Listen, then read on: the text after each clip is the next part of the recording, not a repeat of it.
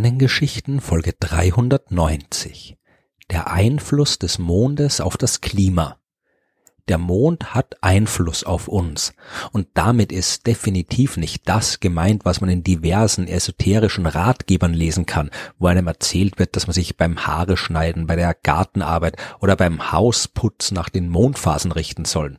Äh, warum das nichts mit Wissenschaft und der Realität zu tun hat, habe ich ja schon ausführlich in Folge 254 der Sternengeschichten erzählt. Aber der Mond beeinflusst das Leben auf andere Weise, zum Beispiel über die Gezeitenkraft, die ich ja ebenfalls schon früher ausführlich erklärt habe. Wer am Meer lebt, wer mit Schiffen über die Ozeane fährt oder auch nur im Urlaub einen Strandspaziergang machen will, der muss sich unter Umständen stark nach dem Mond richten. Genauso hat der Mond natürlich im Laufe der Zeit einen enormen Einfluss auf unsere Mythen, Religionen und kulturellen Vorstellungen gehabt. Früher war das Licht des Mondes in der Nacht die einzige Lichtquelle und das Leben der Menschen hat sich auch danach gerichtet. Aber all diese Einflüsse sollen heute nicht Thema dieser Folge sein. Es geht um den Mond und das Klima der Erde. Direkt hat der Mond hier natürlich auch keinen Einfluss der Motor, der das Erdklima antreibt, das ist unsere Sonne, beziehungsweise die Energie, die wir von ihr geliefert bekommen. Und ja, auch der Mond schickt ein bisschen Licht zu uns, aber das ist absolut zu vernachlässigen. Das bisschen, das wir von ihm abkriegen, das hat keinen relevanten Einfluss auf das Klima der Erde. Und es geht auch nicht um das Wetter. Hier hat der Mond auch keinen Einfluss, Außerdem ist Wetter ja auch nicht gleich Klima.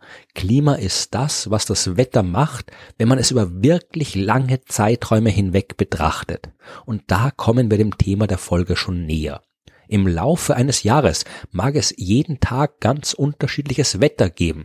Es kann durchaus auch mal im Sommer kalt sein, es kann im Winter eine Wärmephase eintreten aber durchschnittlich betrachtet ist es im Sommer warm und im Winter kalt. Ich beziehe mich da jetzt natürlich auf die gemäßigten Breiten und nicht auf die Polarregionen, wo es immer kalt ist und auch nicht auf die Gebiete rund um den Äquator, wo die Temperaturen das ganze Jahr über hoch sind. Wenn man die Abfolge der Jahreszeiten über Jahrhunderte und Jahrhunderttausende betrachtet, dann kann es auch hier zu Änderungen kommen. Momentan sehen wir gerade, dass die Sommer immer wärmer werden und die Winter ebenfalls, was jetzt aber auch nichts mit dem Mond zu tun hat, sondern mit den Treibhausgasen, die wir Menschen in die Atmosphäre der Erde entlassen. Aber ganz unabhängig von dem, was wir Menschen tun, gibt es in der Geschichte der Erde immer wieder Eis- und Warmzeiten.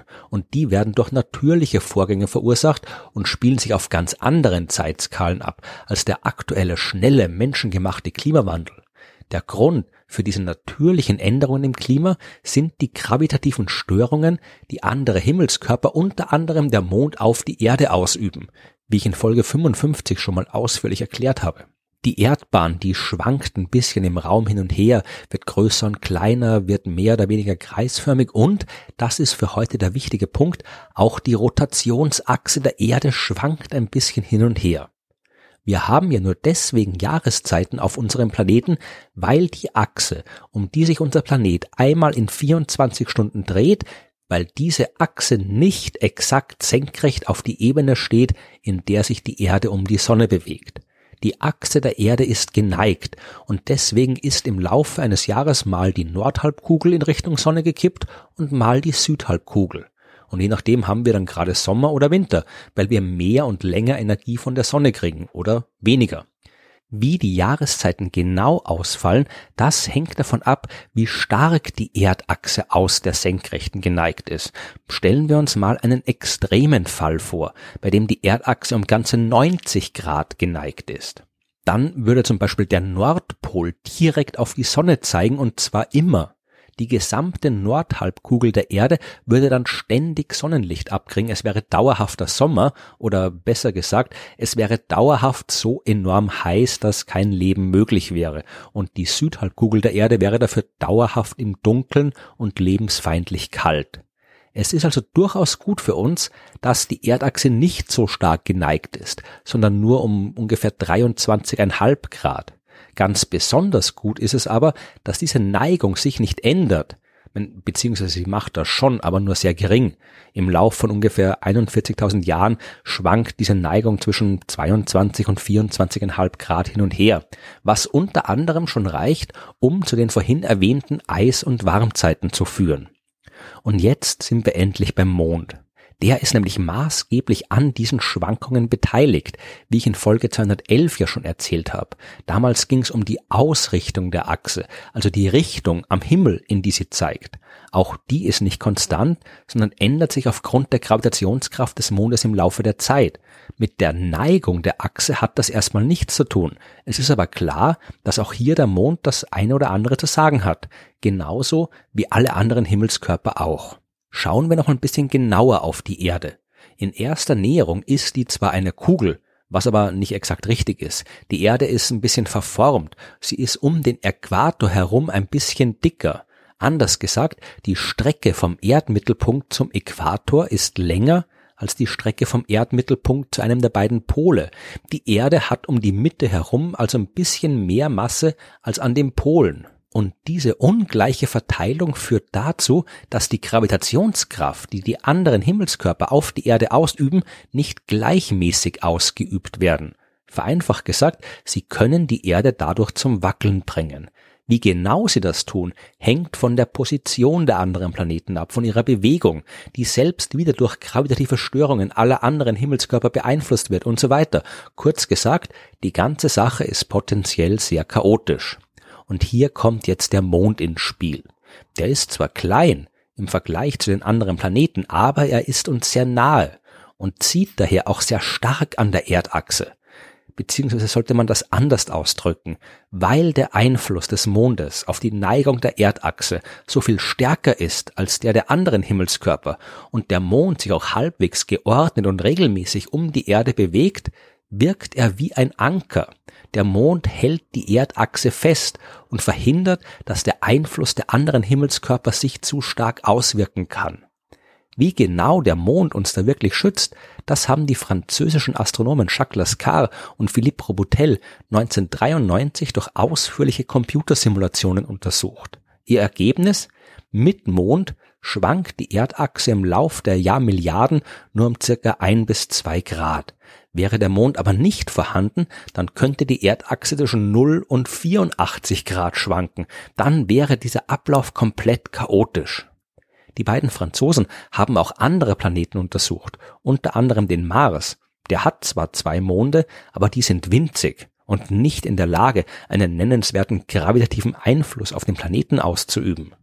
Und tatsächlich sieht man hier, dass die langfristige Entwicklung der Achsenneigung des Mars enorm chaotisch verläuft. Natürlich darf man sich jetzt nicht vorstellen, dass der Planet wie wild hin und her schwankt und kippelt meine, man kann das schon tun, aber nur wenn man das Ganze auch im Zeitraffer tut. Ein chaotisches Schwanken der Rotationsachse, das heißt nicht, dass die Achse heute um 10 Grad geneigt ist und morgen plötzlich auf 90 Grad umkippt oder so. Das sind Prozesse, die sich im Lauf von Jahrhunderttausenden abspielen. Aber auf diesen Zeitskalen läuft eben auch das Klima ab. Würde die Achse der Erde tatsächlich so wild schwanken, wie sie es in den Computersimulationen ohne Mond getan hat, dann hätten wir langfristig betrachtet kein stabiles Klima auf der Erde und vielleicht hätte sich unter solchen Bedingungen auch nie höheres Leben entwickelt. Es ist jetzt aber fraglich, ob man daraus den Schluss ziehen sollte, dass ein Planet auch zwingend einen großen Mond braucht, um Leben oder intelligentes Leben hervorzubringen. Wenn ja, wenn das so wäre, dann wäre das deprimierend. Denn der Mond der Erde ist ein Sonderfall. Wir haben ihn nur dank eines kosmischen Zufalls, aufgrund einer zufälligen Kollision zwischen der jungen Erde und einem anderen Planeten, die in der Frühphase des Sonnensystems stattgefunden hat. Ohne diesen Zusammenstoß hätte ein kleiner Planet wie die Erde keinen so vergleichsweise großen Mond abbekommen. Ja, das können wir auch an Merkur und Venus sehen, die beide keinen Mond haben, oder an Mars, der nur zwei eingefangene winzige Asteroiden als Monde besitzt. Im Jahr 2011 haben amerikanische Astronomen sich die Sache mit dem Einfluss des Mondes nochmal genauer angeschaut und auch am Computer simuliert, wie es unter anderen Umständen ablaufen hätte können. Wenn die Erde also ein bisschen anders entstanden wäre, ein bisschen größer oder kleiner wäre, sich ein bisschen schneller oder langsamer drehen würde und so weiter. Und die konnten zeigen, dass eine mondlose Erde zwar prinzipiell das Potenzial hat, wilde Achsenschwankungen zu entwickeln, das aber nicht zwingend auch tun muss. Es ist eben ein chaotisches System und da kann es auch auf Kleinigkeiten ankommen. Planeten anderer Sterne, die keinen großen Mond haben, die können also durchaus auch ein langfristig stabiles Klima haben, wenn die restlichen Faktoren gerade auf die richtige Weise zusammenpassen. Und abgesehen davon wissen wir auch gar nicht, ob die Entwicklung von Leben wirklich so dringend ein stabiles Klima und eine regelmäßige Abfolge von Jahreszeiten braucht. Immerhin können wir uns auch Leben vorstellen, das tief unter dem Eis in unterirdischen Ozeanen auf einem Jupitermond existiert, wie ich in Folge 290 schon mal erzählt habe. Und vielleicht kann Leben auch komplett anders ablaufen, als wir es von der Erde kennen. Wir kennen halt momentan nur das Leben auf der Erde und es ist schwer, was zu erforschen, von dem man nicht weiß, was es ist und wie man es vernünftig erforschen soll. So oder so, wir können froh sein, dass wir den Mond haben.